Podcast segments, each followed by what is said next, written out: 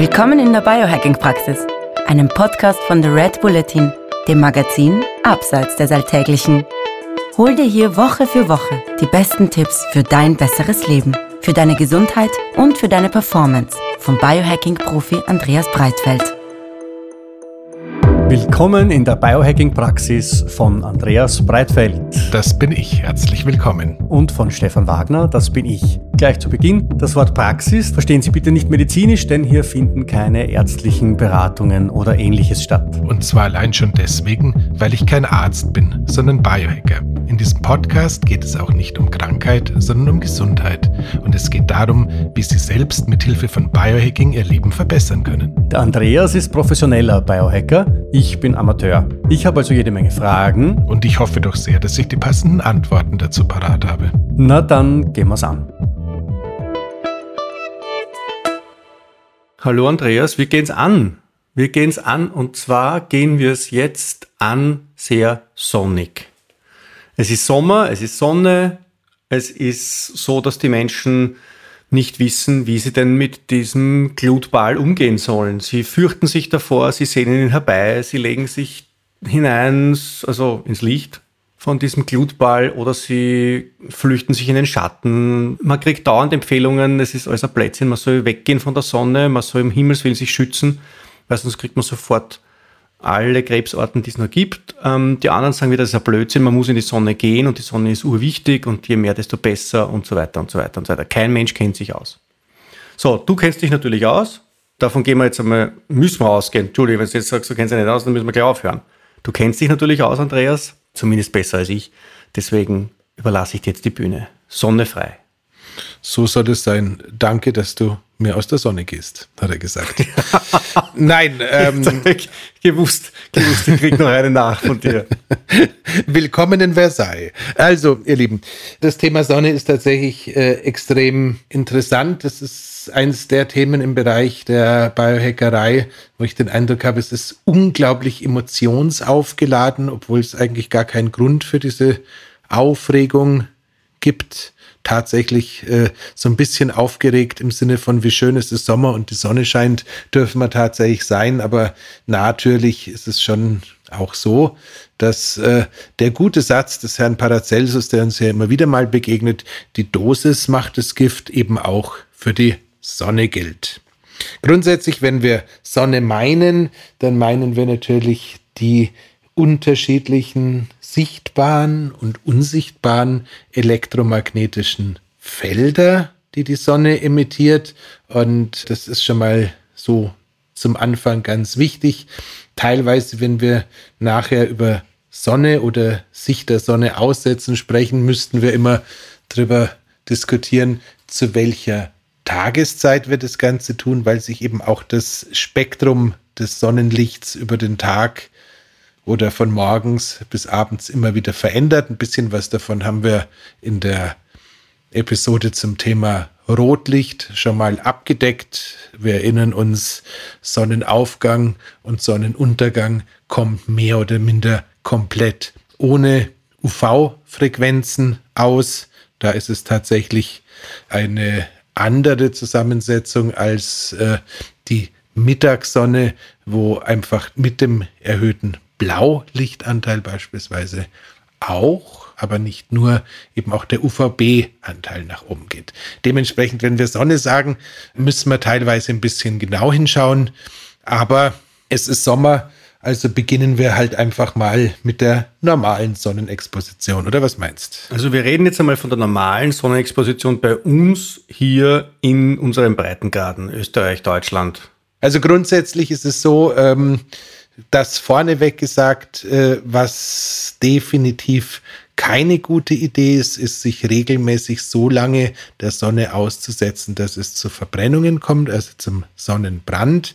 Auch wenn es einen amerikanischen Neurochirurgen namens Dr. Jack Cruz gibt, dem wir alle ein bisschen was verdanken, weil er viele Jahre lang ein Vordenker in der Biohacking-Bewegung war, der ja irgendwie bis heute der Auffassung ist, Sonnenbrand wäre überhaupt kein Problem und würde nicht zu Hautkrebs führen, weil wenn du dich regelmäßig an einer Pfanne verbrennst, bekämst du ja davon auch keinen Hautkrebs. Also das lassen wir jetzt mal außen vor. Also erstes ganz wichtiges Takeaway bei allem, was wir gerade besprechen und besprechen werden, bitte den Sonnenbrand definitiv vermeiden, weil der könnte, wenn er regelmäßig vorkommt, tatsächlich zu degenerativen Veränderungen führen und dieser weiße Hautkrebs ähm, wird immer wieder auch von sehr biohacking offenen Hautärzten angeführt. Da scheint es schon eine Korrelation zwischen zu häufigen Verbrennungen und dem Auftreten zu geben. Also da müssen wir mal ganz kurz, äh, bevor wir jetzt in unsere Welt abdriften, lieber Stefan, mal kurz sagen, also Dosis macht das Gift. Äh, wenn ihr in der prallen Mittagssonne seid, wenn ihr in einem Sonnenlicht über längere Zeit äh, sein müsst, in dem der UV-Anteil extrem hoch ist, kann es eine sehr gute Idee sein, mit Hilfe beispielsweise einer Kappe, eines Hutes und einem geeigneten Textilmaterial, mit dem man sich quasi da so ein bisschen schützt, Verbrennungen zu vermeiden. Wenn ihr jetzt für die nächsten drei Wochen auf irgendeiner spanischen, griechischen, kroatischen oder sonstigen Traumferieninsel seid und euch da in die Sonne legen wollt, weil ihr die ganzen Vorzüge des Sonnenbadens, also sprich erhöhte Vitamin D-Produktion. Die Vorzüge, die kriegen wir Machen wir nachher separat. Gut. Die stellen wir dann, dann nachher auf ein, Gut, dann, Protest. Wenn ihr euch da braten wollt, dann äh, Punkt eins: je nachdem, wie hell man am Ausgangszustand ist, hat die, der Körper hat so eine gewisse Selbstschutz, Eigenschutzzeit, die beginnt so in der Regel bei 20 Minuten, kann aber bis 120 Minuten hochgehen, je nachdem, wie trainiert und gewohnt das Ganze ist. Tatsächlich ist es so, dass ich wahrscheinlich zwischen 13.30 Uhr und 14.30 Uhr in Zentraleuropa ein Sonnenbad heutzutage eher vermeiden würde und in der Zeit äh, wahrscheinlich lieber im Schatten Siesta machen oder irgendwie gleich was anderes tun, weil da gibt es gewisse Grenzen. Das Thema Sonnenschutz sollte man auch außerhalb der textilen Lösung, die ich gerade schon so erwähnt habe, jetzt auch schon mal kurz angesprochen haben das Thema Sonnencreme ist tatsächlich eins der schwierigsten in der heutigen Zeit. Die äh, Korallen in den Weltmeeren und ganz viele Mikroorganismen in den Badeseen haben mehr oder minder die Biege gemacht, weil wir seit äh, die Firma Bayersdorf seinerzeit basierend auf einer Studie, in der man nachtaktive Nagetiere in Käfigen so lange mit Kunstlicht bestrahlt hat, bis sie Krebsgeschwüre entwickelt haben und damit äh, die Erkenntnis begründet hat, dass Sonnenlicht äh, Krebs erzeugt, äh, ein Millionengeschäft mit Sonnencreme gemacht. Nur tatsächlich könnte es durchaus so sein, dass zumindest eine Vielzahl der konventionell erzeugten Sonnenkosmetika einen relativ komplexen Schadmechanismus haben, und äh, das ist jetzt nicht esoterisches Biohacking-Gesösel, sondern das ist tiefste Wissenschaft. Da sind tatsächlich endokrine Disruptoren in der Zusammensetzung der einen oder anderen Sonnencreme zu finden, die die ähm, Hautbarriere durchdringen können und die da tatsächlich äh, zu gesundheitlichen Problemen führen.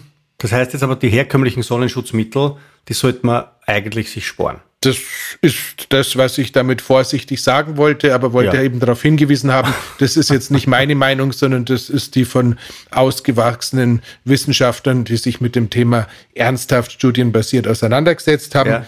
Es ist auch tatsächlich so, dass jedes Jahr so 10 bis 15 Sonnenschutzprodukte auch von Markenanbietern wieder vom Markt verschwinden, weil man halt wieder festgestellt hat, macht halt doch einen Krebs oder hat doch irgendeinen Schadstoff drin, den wir nicht haben wollen. Also das, das Problem ist, halt, dass die Haut viel mehr Stoffe aufnimmt, tatsächlich ähnlich wie wenn wir sie essen würden, äh, als man das glaubt, oder? Genau. Die Grundregel unter Biohackern ist, schmiere nichts auf die Haut, was du nicht auch essen würdest. So ist es. Wenn man sagt, man braucht einen Sonnenschutz, erstens, weil man Dachdecker ist, zweitens, weil man irgendwie ein kleines Kind hat und das halt irgendwie noch weniger Selbstschutzzeit hat oder es einfach nicht praktikabel ist, dass man immer irgendwie einen Hut oder entsprechend Bekleidung anlegen kann, gibt es, glaube ich, so eine stillschweigende Allianz, dass auf Zink basierende Sonnenschutzmittel, äh, die also mehr oder minder bloß eine blockierende Schicht erzeugen, äh, als akzeptiert gelten. Und es gibt, glaube ich, auch ein paar auf äh, ja, Mineralien basierende Sonnenschutzprodukte, die soweit in Ordnung sind. Auf alle Fälle, wenn man da was machen muss, wenn man da was machen möchte. Und es gibt durchaus Gründe, warum man eben diese Überexposition vermeiden will, würde ich immer auf dieses Biogütesiegel achten, weil, wie gesagt, unsere Haut isst die Wirkstoffe, wie du so schön gesagt hast, genauso, wie wir es durch den Mund aufnehmen würden mit. Und ähm, das Zweite ist auch in Rücksicht auf die Natur das Ganze einigermaßen sporadisch einsetzen. Ja, weil das, was wir auf der Haut haben, wenn wir dann nachher ins Wasser gehen, das geht dann in die, ins Wasser und wenn das jetzt irgendwelche Stoffe enthält, die grundsätzlich nicht dem Leben förderlich sind, dann weil man das ja auch den Fischen und Korallen Zu und jetzt würde ich sagen, lass uns so ein bisschen den Übergang finden zu den positiven Wirkungen der Sonne, weil die sind, glaube ich, doch auch sehr wesentlich. Ist es natürlich auch so, dass teilweise die Sonnenschutzmittel die UV-Strahlen blockieren und die UV-Strahlen, die wollen wir eben von der Sonne ganz besonders dringend haben, nicht äh, zwingenderweise, weil wir den Bräunungsidealen der Bodybuilder aus Venice Beach des, der 80er Jahre des letzten Jahrhunderts entsprechen wollen. Grüße an Herrn Schwarzenegger von, an dieser Stelle. Ähm, der taucht jetzt schon in der zweiten Folge auf. Interessant. Ich glaube, ich kriege einen Fetisch. Ähm, nein, ähm, also wie gesagt, äh, es ist halt einfach so, und das sieht man ja, hat, oder hat man ja schön gesehen, wenn man diese Dokumentationen über die Bodybuilder in Venice damals angeschaut hat, die quasi nach dem Training sich in die Sonne gehauen haben, dann kriegst du natürlich schon eine Vielzahl der positiven Effekte vermittelt, die über die UV-Strahlung tatsächlich einhergehen. Das heißt, wir haben hier eine Anregung der Produktion von Sexualhormonen, in erster Linie Testosteron, die nach oben geht. Das dürfte ein Grund sein, warum Urlaub in der Sonne auf die meisten Beziehungen sehr harmonisierend oder energetisierend wirkt, ist aber eben auch für den äh, guten Muskelathleten oder Bodybuilder eine tolle Geschichte. Dazu ist es so, dass wir über die UV-Strahlung tatsächlich auch in der Lage sind, unsere Schmerzempfindlichkeit, also unsere Resilienz gegenüber Schmerzen nach oben zu schrauben. Ich glaube, auch das ist eine super Idee für so einen romantischen Urlaub zu zweit. Die ähm, da, hin, hinzu nicht so, wie du wieder denkst. Hin, hin, hin, Bitte Kopfkino weg. Bitte Kopfkino ausschalten. Hinzu kommt äh, im gleichen Zuge natürlich auch, dass das Sonnenlicht bzw.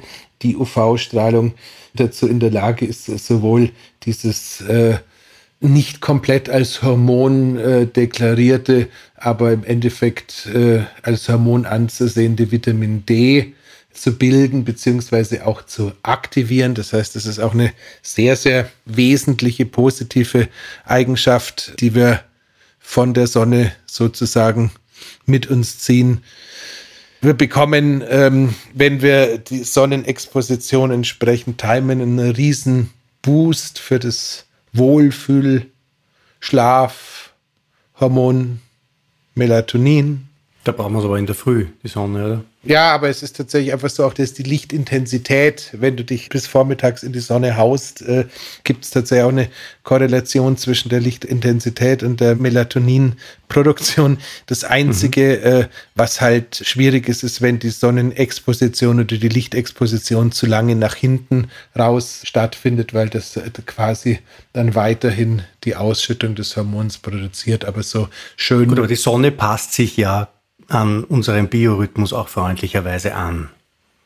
So ist das heißt, es. Das heißt, wenn ich mich jetzt den ganzen Tag der Sonne aussetze, also wenn ich ihr begegne, wenn ich ihr natürlich mit entsprechender Schutzbekleidung ausgestattet dauernd im Sonnenlicht bin, dann, dann ergibt das auch eine Rhythmisierung, die dem idealen äh, Ablauf entspricht, dem idealen hormonellen Ablauf. Wobei wir da aber schon wieder reingrätschen müssen und unterscheiden müssen zwischen den Lichtmesszellen auf den Augen und den Lichtmesszellen auf der Haut. Äh, Melopsin, Melopsin heißt ich glaub, Melanopsin. Melanopsin auf der Haut, lustigerweise, ist ja nicht nur dafür verantwortlich, dass im Laufe der Zeit wir diese Bräunung entwickeln, wenn wir uns der Sonne aussetzen, sondern das ist tatsächlich schon auch ein System, was für die äh, Vitamin D-Produktion relevant ist. Das heißt, wenn wir sehr bedeckt uns draußen aufhalten, tut es uns zwar sicherlich immer noch gut, aber es kann schon gut sein, dass äh,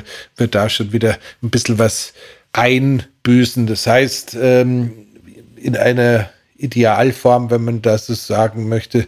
Ich will das Beste aller möglichen Welten. Schaut man, dass man irgendwie im Idealfall mit Hilfe des Mobiltelefons oder der Smartwatch oder sowas sich äh, erstens mal darüber informiert, wie hoch der UV-Anteil im äh, Licht an, am Aufenthaltsort ist. Das kann selbst in Europa ganz massiv unterschiedlich sein und teilweise, ich erinnere mich, ist jetzt nicht zwingenderweise Europa, also Thailand ist definitiv nicht Europa, soweit reicht sogar meine Bildung, aber ich weiß, dass irgendwie Thailand teilweise, wenn es bedeckt war, hatte man irgendwie noch exorbitant hohe UV-Werte und äh, bei uns teilweise, wenn die Sonne richtig runterkachelt, ist noch irgendwie ein Drittel davon erreicht. Das heißt, mhm. ähm, man sollte sich nicht davon übermäßig äh, täuschen lassen, ob man jetzt die Sonne sieht oder nicht. Aber so insgesamt 20, 30, 40 Minuten bis zu einer Stunde ist so wahrscheinlich eine relativ safe Geschichte.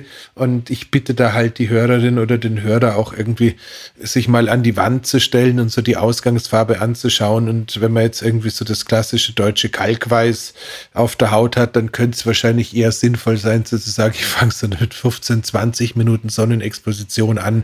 Und wenn man jetzt halt einfach, sei es äh, schon ein bisschen mehr Farbe abbekommen hat im Laufe des Jahres oder einfach eher so ein bisschen dunklerer Südländer authentischer Typ ist, dann ist die Wahrscheinlichkeit relativ hoch, dass äh, auch das Einstiegsniveau bei der Sonnenexposition oder die Selbstschutzzeit ein Tacken höher ist. Schlagt's mich nicht ans Kreuz, aber ich glaube, es gibt sogar so eine sehr clevere Webseite, die einem basierend an der Hautgrundfarbe so irgendwie da Aufenthaltsempfehlungen ausspricht. Ich äh, wäre aber nicht in der Lage, zum jetzigen Zeitpunkt diese Webseite ja, das wirst zu du nachliefern und ich werde es dann liebevoll in Detail verliebter Kleinarbeit in die Shownotes einarbeiten. Warum stelle ich mir jetzt gerade die Shownotes so vor, als hätten sie unten eine Häkelspitze, die deine Mama für dich noch quasi vorbereitet hat? Zierleiste unten und Bambi-Stempel bitte, Mitarbeitsplus für jedes Mal. Für jedes Mal. Äh, ich, Shownotes. Ja. Stefan, es versteht, es versteht kein Mensch, deine Bosheiten, aber es versteht kein Mensch, wenn ich das sage. Kannst du dich noch an den Zwerg erinnern, der auf der Schnecke äh, reitet, auf dem Fleißbildchen?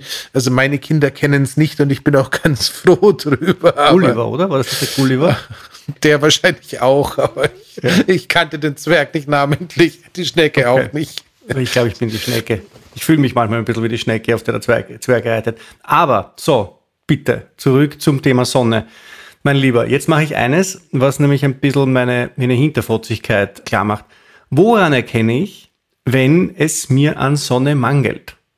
Welche Symptome empfinde ich denn da? Was passiert in meinem Leben? Wie fühle ich mich? Wie verhält sich meine Laune? Wie verhält sich mein Schlaf? Wie verhält sich meine Begeisterung am, an der körperlichen Betätigung? Und wie reagiert mein Körper auf körperliche Betätigung? Abgesehen davon, wie prägt sich mein Fortpflanzungstrieb aus? Äh, jetzt, haben wir, jetzt haben wir Gott sei Dank bei meinem Monolog eins vergessen. Das war das Dopamin, das lustigerweise eben auch mit der Sonnenexposition in Zusammenhang zu sehen ist. Äh, also das nicht Belohnungs-, sondern Motivationshormon. Und, Und das ist, Entschuldigung, wenn ich mir jetzt aber vorher einen Sonnenschutzfaktor 2500 drauf schmier, 10 Zentimeter dick, wird dann auch kein Dopamin gebildet, auch wenn ich so quasi sehe, dass die Sonne ist. Genau das. Okay. Also das heißt, so, das also jetzt bitte, was, was, was? Äh, ja, du, wir, haben, wir haben sie alle da. Im Endeffekt ist es tatsächlich so, der Sonnenmangel wenn er wirklich böse ausgeprägt ist, ist ja medizinisch inzwischen anerkannt. Das sind diese äh, Seasonal Affective Disorders, dieses SAD, was ja nicht nur für sad im Sinne von traurig oder Standard American Diet äh, oder Standard Austrian Diet, was auch sehr traurig ist, äh, steht, sondern eben auch für diese saisonalen Depressionen, die normalerweise mit dem der Abwesenheit von Sonnenlicht, von Helligkeit äh, einhergehen. Das heißt, da wissen, wissen wir schon mal, es tut also uns tatsächlich.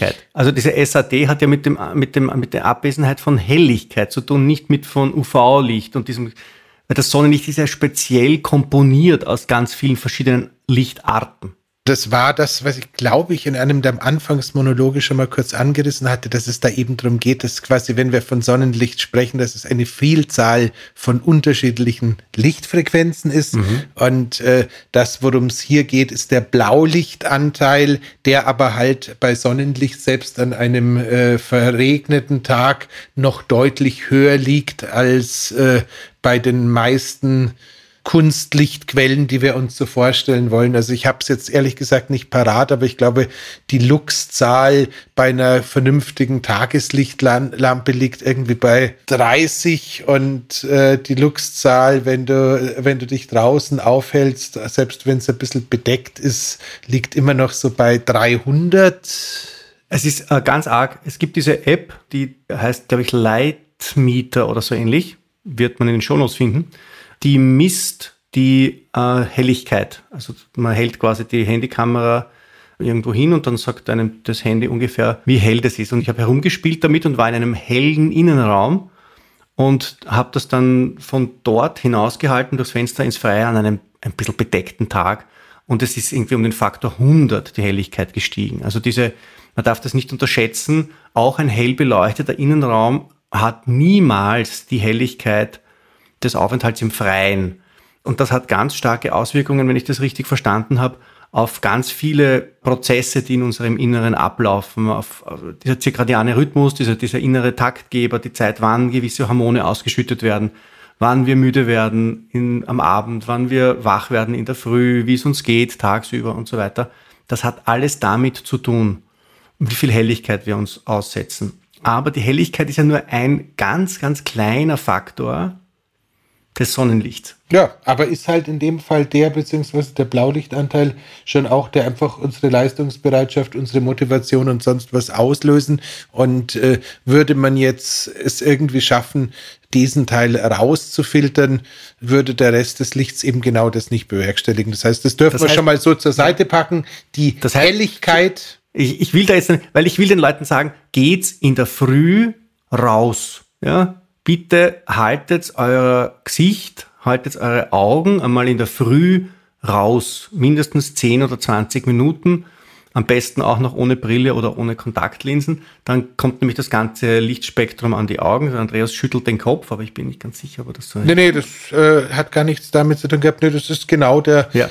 das ist schon genau so. das. Man kann das auch, wie gesagt, wir sind ja jetzt langsam in der Episodenzahl so weit, dass wir den äh, Hörerinnen und Hörern was zumuten können. Kombiniert es gleich, geht's raus, zieht die Schuhe aus, erdet euch dabei, schaut in die Ferne, weitet das Sichtfeld, stellt fest, es sind keine Reiter mit langen Lanzen unterwegs, die gerade auf dem Weg nach eurem äh, Grünkohl auf euch zureiten. Das äh, sorgt noch für eine bessere Grundentspanntheit. Äh, das Reptilienhirn wird in den Ruhestand gesetzt und die Kreativität, wenn du im Freien mit weitem Blick nach oben stehst, steigt auch noch. Das heißt tatsächlich, auch wenn es so ein bisschen schon an der Grenze zum esoterischen anmuten mag, raus in die Natur, in Garten, ins Freie, sich erden, atmen, schauen, durchatmen und der Tag beginnt deutlich besser und, um zurückzukommen,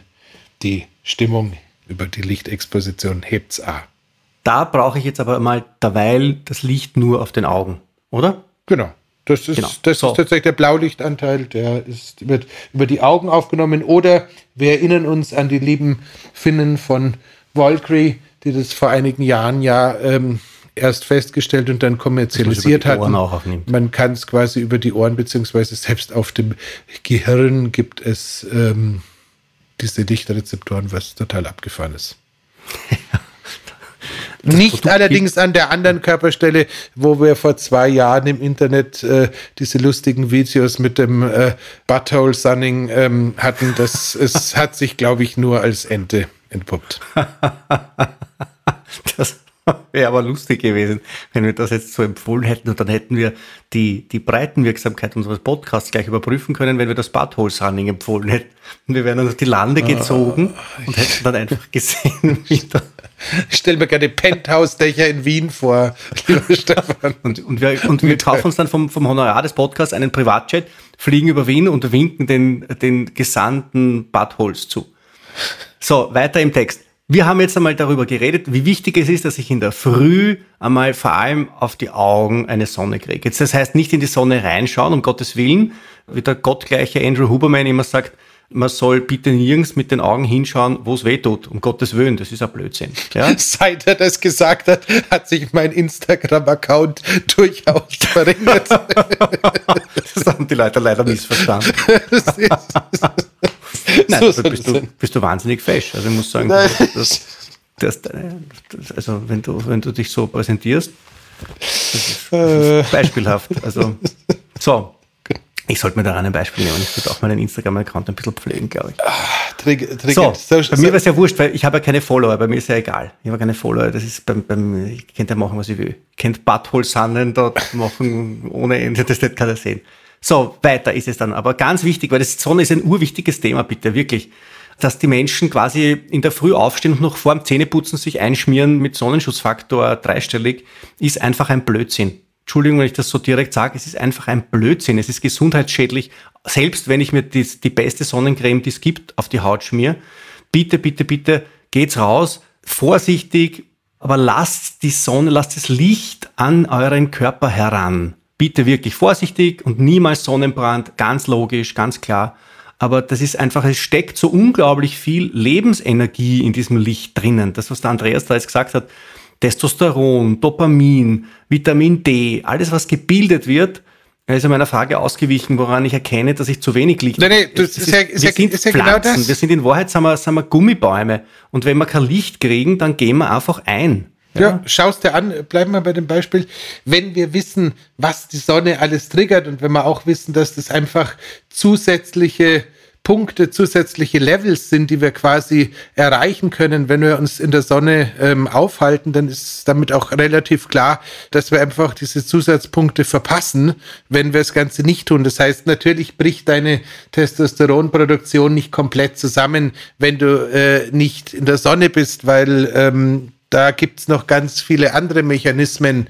Natürlich ist es auch nicht so, dass du komplett nur noch antriebslos oder depressiv bist, wenn du äh, nicht in der Sonne bist, weil du vor lauter Dopaminmangel nicht mehr in der Lage bist, die Straße zu überqueren. Aber wie immer wieder äh, dieser Sangria-Eimer im Rückwärtsbetrieb mit den vielen Strohhalmen und aus jedem Strohhalm läuft ein weiterer Mist in den Eimer rein. Irgendwann läuft der Eimer, sprich unsere Gesundheit halt auch voll und läuft über. Und wenn du dir die Testosteronproduktion für Mann und für Frau runterfährst, wenn du die Schilddrüsenfunktion runter reduzierst, wenn du den Antrieb übers Dopamin runterfährst, wenn du einen mattschläfrigen Zustand durch den ganzen Tag schleppst, weil du diese Zeitgeberwirkung Wirkung von der Helligkeit vom Sonnenlicht nicht äh, auf dich wirken lässt und deswegen auch keine Möglichkeit hast, letzte Melatonin, das noch in den Blut äh, Blutbahnen umeinander krault, wirklich wegzuscheuchen, weil du einfach in der Früh in die Helligkeit geschaut hast oder draußen warst. Wenn du dir diese gesamten Sachen nicht leistest, ist das Ergebnis halt, dass du sehr weit von der bestmöglichen Version deiner selbst entfernt bist und da brauchst Korpuin dazu. Du brauchst noch nicht mal in die Karibik fliegen. Das ist alles äh, zumindest im Sommer leicht zu erreichen und führt einfach dazu, dass es uns viel, viel besser geht. Und wer Lust hat, nimmt eine Topfpflanze und stellt sie mal drei Tage in den Kleiderschrank und danach schaut er wieder nach, was los ist. Diese Folge erscheint, ich habe es gerade nachgeschaut, sie erscheint am 21. Juni. Äh, wir nehmen ungefähr mm, knapp vier Wochen vorher auf. Da ist jetzt gerade am 21. Juni, da ist die Sonne am Höhepunkt ihres Schaffens bei uns in, in unseren Breitengraden. Und jetzt hört jemand diesen Podcast und denkt sich, um Gottes Willen, ich war bisher viel zu wenig in der Sonne, raus mit mir, raus mit mir in der Sonne. Das wäre freilich keine wahnsinnig gute Idee, weil eigentlich hätte man diesen Podcast ja spielen sollen im März oder im Februar und hätten den Leuten sagen sollen, gewöhnt euren Körper, gewöhnt eure Haut schon frühzeitig im Jahr an das Sonnenlicht, damit die Haut sich schon rechtzeitig darauf vorbereiten kann, die entsprechenden inneren Schutzmechanismen anwerfen kann äh, und dann wird im Sommer wahrscheinlich nicht viel passieren, oder? Genau. Also wie gesagt, äh, wir müssen da einmal kurz noch zurückrudern. Es ist das Jahr 2022. Äh, die äh, Ozonschicht hat sich tatsächlich verändert. Äh, die Sonne ist definitiv aggressiver geworden, vielleicht noch nicht in unseren Breitengraden, aber wenn du nach Australien schaust, wenn du nach äh, Asien schaust, da hat sich echt viel zum Nicht-Guten verändert in den letzten 15, 20 Jahren. Das heißt, es kann durchaus sein, dass auch mit einem guten Selbstschutz, mit einer guten, der Ami nennt es Solar Callus, also sozusagen eine Sonnenhornhaut, die man da bildet, dass selbst mit einer guten Grundbräune oder Vorbräune, wenn man zu lange gerade mittags äh, sich der Strahlung aussetzt, dass es immer noch Schaden anrichtet. Also ich bin nicht der Auffassung, dass überall das alles noch so funktioniert wie bei unseren Vorfahren. Das heißt, ein bisschen schon sensibel bleiben. Aber ähm, man kann es aufbauen. Es gibt auch ähm, beim Versandhändler unseres Nichtvertrauens äh, der Firma Amazon so UV-Perlen, die finde ich immer noch total lustig. Das sind so durchsichtige Perlen, da kannst du irgendwie so ein Freundschaftsarmband drum machen oder du kannst da Halskettel drum machen, du kannst der Katze Halskettel umziehen oder was auch immer. Und äh, die verfärben sich mit der Menge an UV-Strahlen, die im Laufe des Tages draufballern. Und ich glaube, so nach 30 Minuten oder sowas sind die dann nicht mehr durchsichtig hell, sondern dunkel-violett äh, oder mhm. sowas in der Art. Und wenn die voll sind, dann ist es ein gutes, guter, guter Indikator, ganz ohne Handy-App und ohne irgendwelches äh, Computergedöns zu sagen, so und jetzt muss ich meinen Allerwertesten leider wieder in den Schatten bewegen, weil sonst ist die Wahrscheinlichkeit hoch, dass es zu viel Sonne war. Ja. Jetzt ist es so, man hört immer wieder, man kann auch durch Ernährung dafür sorgen, dass die Widerstandskraft der Haut gegen die Sonne zunimmt. Stimmt das oder ist das irgendwie eine Biohacking Urban Legend? Um ehrlich zu sein, ich glaube, die Jury ist aus der Beratung da noch nicht ganz wieder zurückgekommen. Wir sprechen da wahrscheinlich in erster Linie von dem guten Astaxanthin. Genau, von diesem ähm, Farbstoff aus den Lachsen, glaube ich, ist es. Aus den Grillen ursprünglich. Also der Lachs, äh, genauso wie der Flamingo, frisst diesen Grill, also diese Mikrokrebschen im mhm. Wasser. Und die wiederum haben diesen Farbstoff und deswegen ist dann der Flamingo Flamingofarben und der Lachs ebenso. Das heißt, äh, das Zeug äh, funktioniert in der Natur definitiv, was diese orange-pinke Einfärbung angeht.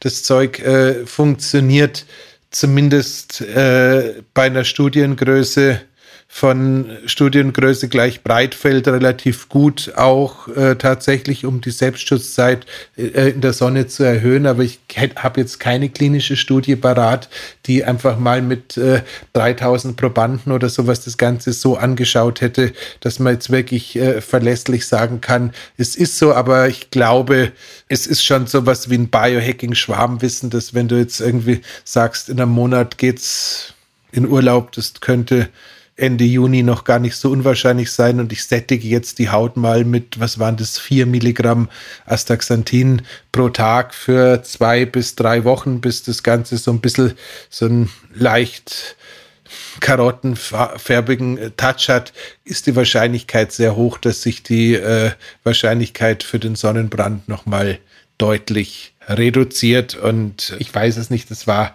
unter Triathleten, unter Marathonläufern, unter Ausdauersportlern, die ja teilweise über Stunden und Stunden und Stunden den Elementen ausgesetzt sind, schon irgendwie in den frühen 2000er Jahren so ein bisschen ein Geheimtipp und äh, hat sich aber zwischenzeitlich übers Biohacking hinaus, glaube ich, in verschiedenste Ecken durchgesetzt. Mhm. Also würde ich auf alle Fälle ausprobieren, aber trotzdem bitte, bitte, bitte mit ausreichend Sensibilität den Sonnenstrahlen gegenüber, weil ähm, ich möchte nicht derjenige sein, der äh, jemanden zu einer Verbrennung angeleitet hat. Was macht ein Biohacker, wenn es ihn dann doch mal erwischt hat, wenn er doch einen Sonnenbrand gekriegt hat? Erstens einmal glaube ich, er beugt dem Sonnenbrand auch noch vor, indem er in der Früh und am Abend Rotlicht konsumiert. Das haben wir in unserer Rotlichtfolge drinnen gehabt. Genau. Das Rotlicht aktiviert auch noch einen Schutzmechanismus in der Haut gegen UV. Genau, oder? also es ist sowohl ein Schutzmechanismus als auch ein Heilungsmechanismus oder Regenerationsprozess. Das heißt,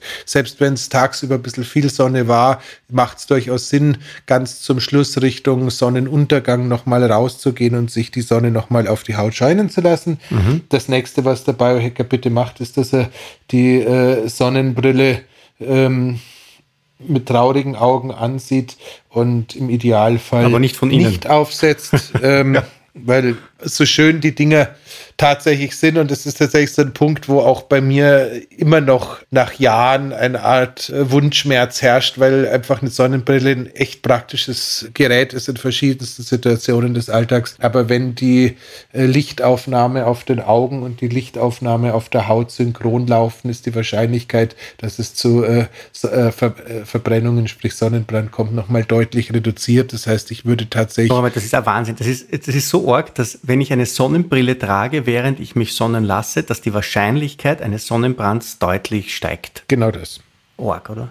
Das ist ja auch noch was, was man tatsächlich nicht vergessen darf. Es gibt ja auch noch diesen Jahresrhythmus, äh, der mit sozusagen mit unserem eingebauten Luxmeter zusammenhängt. Das ist ja auch nochmal total abgefahren, dass quasi der Körper in der Lage ist, an der Helligkeit und der Menge an Lichtexposition im Laufe eines Tages mehr oder minder seinen eigenen Kalender laufen zu lassen und festzustellen, äh, in welcher Jahreszeit er sich so ungefähr befindet. Klar, mein Gott, äh, heute ist der Sommer immer nur ein paar Flugstunden entfernt. Äh, zumindest 2022 ist es wieder einigermaßen möglich, aber nichtdestotrotz ähm, ist auch das einfach ein sehr interessantes Wissen rund um die Sonne, dass äh, die Sonnenexposition dem Körper sozusagen hilft, sich in seiner angestammten Umgebung besser zurechtzufinden.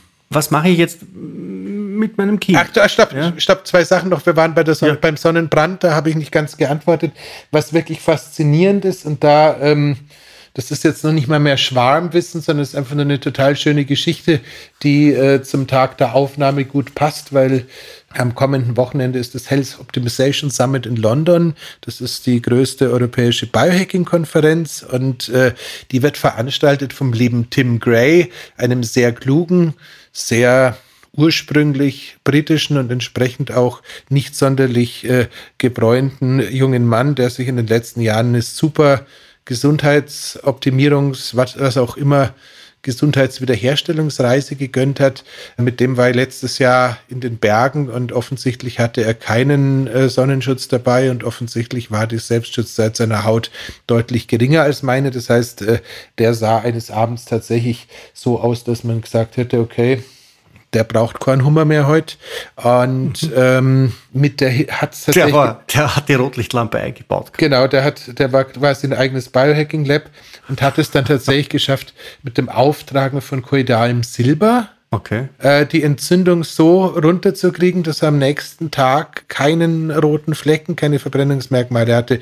Es ist mir nach wie vor ein biologisches Rätsel, wie es funktioniert hat, aber ähm, er ist nicht auf dem Wasser gegangen, es ist auch sonst nichts hier vorgefallen, was irgendwie so Richtung äh, wilde Epiphanie gegangen wäre, aber ich war zutiefst beeindruckt. Das heißt, wenn es dich mal mit ein bisschen zu viel Sonne erwischt, kann koidales Silber auf der Haut ein sehr wirksamer Selbstversuch sein. Einfach mal testen.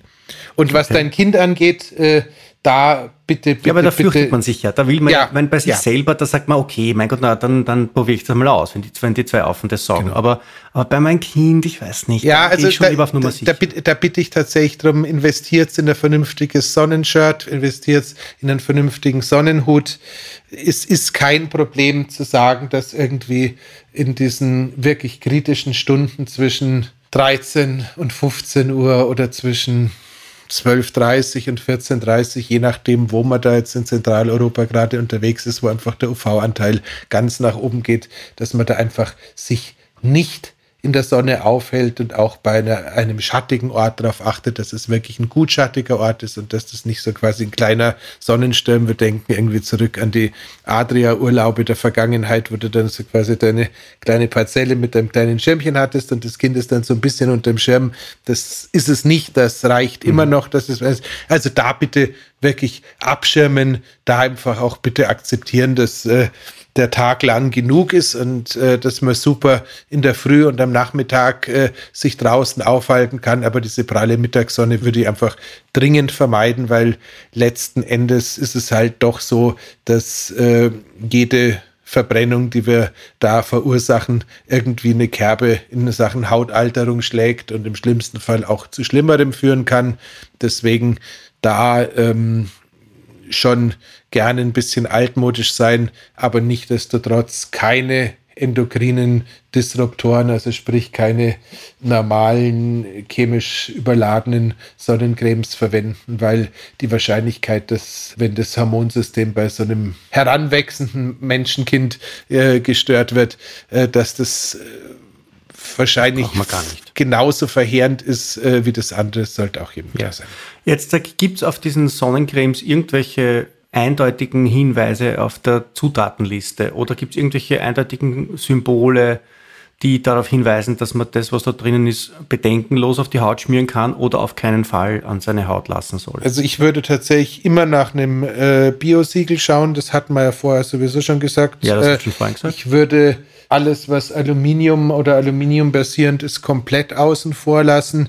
Und dann ist es tatsächlich so, ähm, es gibt diese Banalübung mit äh, diesen gängigen Scanner-Apps wie beispielsweise ToxFox äh, mal drüber zu laufen, dass mhm. da keine wirklichen Giftstoffe drin sind. Die meisten Parabene oder sowas werden inzwischen als Giftstoffe gelistet. Das heißt, da hat man auch schon mal einen Vorteil. Zeug, was man teilweise noch äh, in Griechenland im Strandkiosk äh, kaufen kann, ist halt eigentlich in der EU schon seit ein paar Jahren verboten. Also da darf man schon durchaus nochmal drüber scannen. Mhm. Und äh, wie gesagt, am besten sind äh, die Sonnenschutzmittel, die wir so im Outdoor Handel im Outdoor-Sport finden, die also quasi so Zinkpasten oder sowas darstellen. Wer es googeln möchte, zinkbasierend, kann man so einen Sonnenschutz auch selber machen, weil das ist ja eigentlich keine richtige Sonnencreme, sondern es ist eigentlich eine Abdeckcreme mhm. und äh, ein bisschen. Die muss ich aber halt dann flächendeckend auftragen, weil sonst ja, habe ich so ein, so ein Achilles-Problem. Schaut schon ein bisschen so aus, als wollte man genau das und vielleicht nicht Achilles, sondern Siegfried im schlimmsten Fall halt ein Eichenblatt drauflegen. Habe ich das jetzt vertauscht? Der, der, Achilles hat er nicht auch? Achilles, Achilles, Achilles, Achilles, hatte eine Ferse und äh, der Siegfried, Siegfried der Siegfried tauchte im Drachenblut und hatte leider Gottes ein Eichenblatt auf der Schulter. Deswegen ah. konnte der gute Hagen dann irgendwann bösartigerweise hinterrücks doch Wahrscheinlich äh, Schaschlik aus ihm machen. Ein zinkbasiertes Drachenblut, in dem er da gebadet hat und dann hat er einen Hautkrebs aufgerissen in der Ohren. Siehst, siehst du das? Wie kommen wir da wieder raus? Ähm so, wir kommen deswegen raus, ganz einfach, weil ich jetzt ein Machtwort spreche und sage, ich möchte noch eins wissen von dir, Andreas, und zwar Vitamin D. Ich meine, wir werden eine, eine, eine Folge zu Vitamin D machen, eine eigene, aber es gibt zu Vitamin D, also weil die, die Menschen, die, die sich ähm, äh, hysterisiert jetzt schon nach dem Aufstehen in der Sonnencreme baden, die schneiden ihren Körper ja auch davon ab, dass äh, von der, von der, vom UVB-Licht und damit auch von der Vitamin D-Produktion. Das ist natürlich eine wahnsinnig schlechte Idee. Es gibt ein paar Dinge, die man beachten muss, glaube ich. Jetzt, äh, Herr Lehrer, ich glaube, ich habe mich ein bisschen vorbereitet. Vitamin D bilde ich erstens einmal nur dann, wenn die Sonne in einem steilen Winkel auf mich eintrifft. Das heißt, der Winkel muss steiler sein als 45 Grad. Das erkenne ich daran, ob mein Schatten länger ist oder kürzer ist es sich. Wenn mein Schatten länger ist, sich, dann bildet die Sonne kein Vitamin D auf meiner Haut. Da kann ich stehen in der Sonne, solange ich will. Wenn der Schatten kürzer ist als ich selber, dann bildet die Sonne Vitamin D, glaube ich. Stimmt das?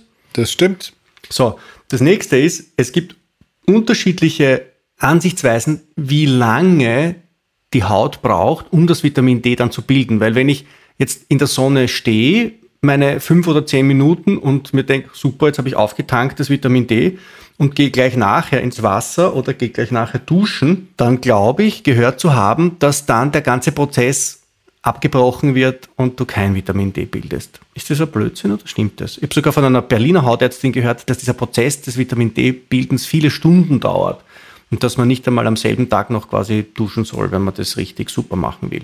Ich kenne keine Studie dazu, aber die Information deckt sich zu dem, was ich auch anekdotisch gehört habe, ist, glaube ich, selbst auch, ich war mir nicht mal sicher, ob es da nur um die Melanin-Ausschüttung, also um die Bräunung geht oder auch um die Vitamin D-Produktion, aber ich denke, das äh, ist tatsächlich so. Man muss aber auch tatsächlich sagen, ähm, im Endeffekt, äh, wir brauchen, waren es 20 Minuten, ich glaube, nach 20 Minuten in der prallen Sonne wäre der Körper in der Lage, diese 10.000 internationalen Einheiten äh, gebildet zu haben, die sozusagen das Maximale sind, was der Körper im Laufe eines Tages bilden kann. Das heißt, äh, selbst äh, wenn man äh, davon ausgeht, dass ein Teil davon wiederum durch ein Reinigungsduschen oder einen Sprung ins Wasser oder sowas wieder verloren geht, wäre ich da jetzt nicht so übermäßig ängstlich, wenn das jetzt irgendwie in einem entspannten Urlaubssetting passiert, werden wir immer noch ausreichend Vitamin D bilden aber nichtdestotrotz, so ein bisschen sollte man von dem Mechanismus gehört haben. Und äh, wie sagt Joe Mercola so trefflich, it's a marker. Das heißt, Joe Mercola, ehemals ein sehr renommierter, inzwischen ein etwas verrufter Arzt im Internet, der die größte Medizinwebseite der Welt, äh, Mercola.com, bis heute betreibt, ähm, war derjenige, der irgendwann angefangen hat, in der Dr. Oz Show in Amerika und an vergleichbaren Stellen eine Lanze für die äh, exogene Gabe von Vitamin D zu brechen, weil er eben der Auffassung war, das wäre das Supplement, was wir alle brauchen. Und genau dieser ähm, Joe McCullough ist dann Jahre später draufgekommen, dass äh, die hohen Vitamin D-Spiegel alleine eigentlich nichts bringen. Das heißt, dass die Supplementation mit Vitamin D, ähm, wenn du dich sonst weiterhin nur drinnen aufhältst und nicht bewegst und äh, so weiter und so fort, genauso stecken lassen kannst, weil im Endeffekt ist eben die Vitamin D-Produktion ein Marker dafür, dass du ausreichende Zeit in der Sonne warst und dich ausreichend draußen aufgehalten hast. Das heißt, ähm, da beißt sich die Schlange so ein bisschen in den eigenen Schwanz. Gut, beim Herrn McCullough ist er derselben Meinung wie wir. Geht's raus in die Sonne, liebe Leute. Ja? Lasst die Sonne an die Haut, lasst die Sonne an die Augen. Blendet euch nicht mit den Augen, tut's euch nicht weh mit den Augen, verbrennt euch nicht die Haut, um Gottes Willen. Aber bitte habt keine Angst vor der Sonne. Ja, also es ist tatsächlich so, dass die Sonne, das Beispiel, das der Andreas gebracht hat, stellt mal eure Zimmerpflanzen drei Tage in den Kleiderschrank hinein und schaut mal, was da passiert. Ganz ähnlich ist es mit euch. Und bitte tut's das, probiert das, geht's einmal raus, schaut auch, was das mit eurer Stimmung macht. Dieses Phänomen, dass man in den ersten Tagen im Urlaub dann irgendwie tatsächlich seine Partnerin oder seinen Partner mit anderen Augen sieht, das kommt ja nicht von irgendwo. Denkt mal ein bisschen drüber nach, was das generell mit eurem Leben anstellen kann, wenn ihr euch diesem Lebensenergiespender da ein bisschen aussetzt. Natürlich bitte im entsprechenden Ausmaß. Ja, das habe ich jetzt schön gesagt, oder? So richtig. Fantastisch. Pastoral, pastoral bin ich geworden gegen Ende. Ab in die Sonne hochwürden. Der Sonne entgegen. Genau, so soll es sein und wir danken fürs Zuhören. Vielen Dank. Also bis zum nächsten Mal. Bis bald. Wiederschauen. Ciao. Das war die Biohacking-Praxis, der Health Performance Lifestyle Podcast von The Red Bulletin. Mehr davon findest du überall, wo es Podcasts gibt, auf www.redbulletin.com und natürlich in unserem Magazin. Stefan Wagner schreibt im Magazin Carpe Diem eine Kolumne über Fort- und Rückschritte im Leben eines Biohackers. Andreas Breitfeld ist der Red Bulletin-Experte für Biohacking in München betreibt er das europaweit einzigartige Biohacking Lab. Mehr Infos dazu findest du auf www.breitfeld-biohacking.com. Hat dir unser Podcast gefallen? Dann freuen wir uns über deine Bewertung. Und noch mehr, wenn du uns weiterempfiehlst.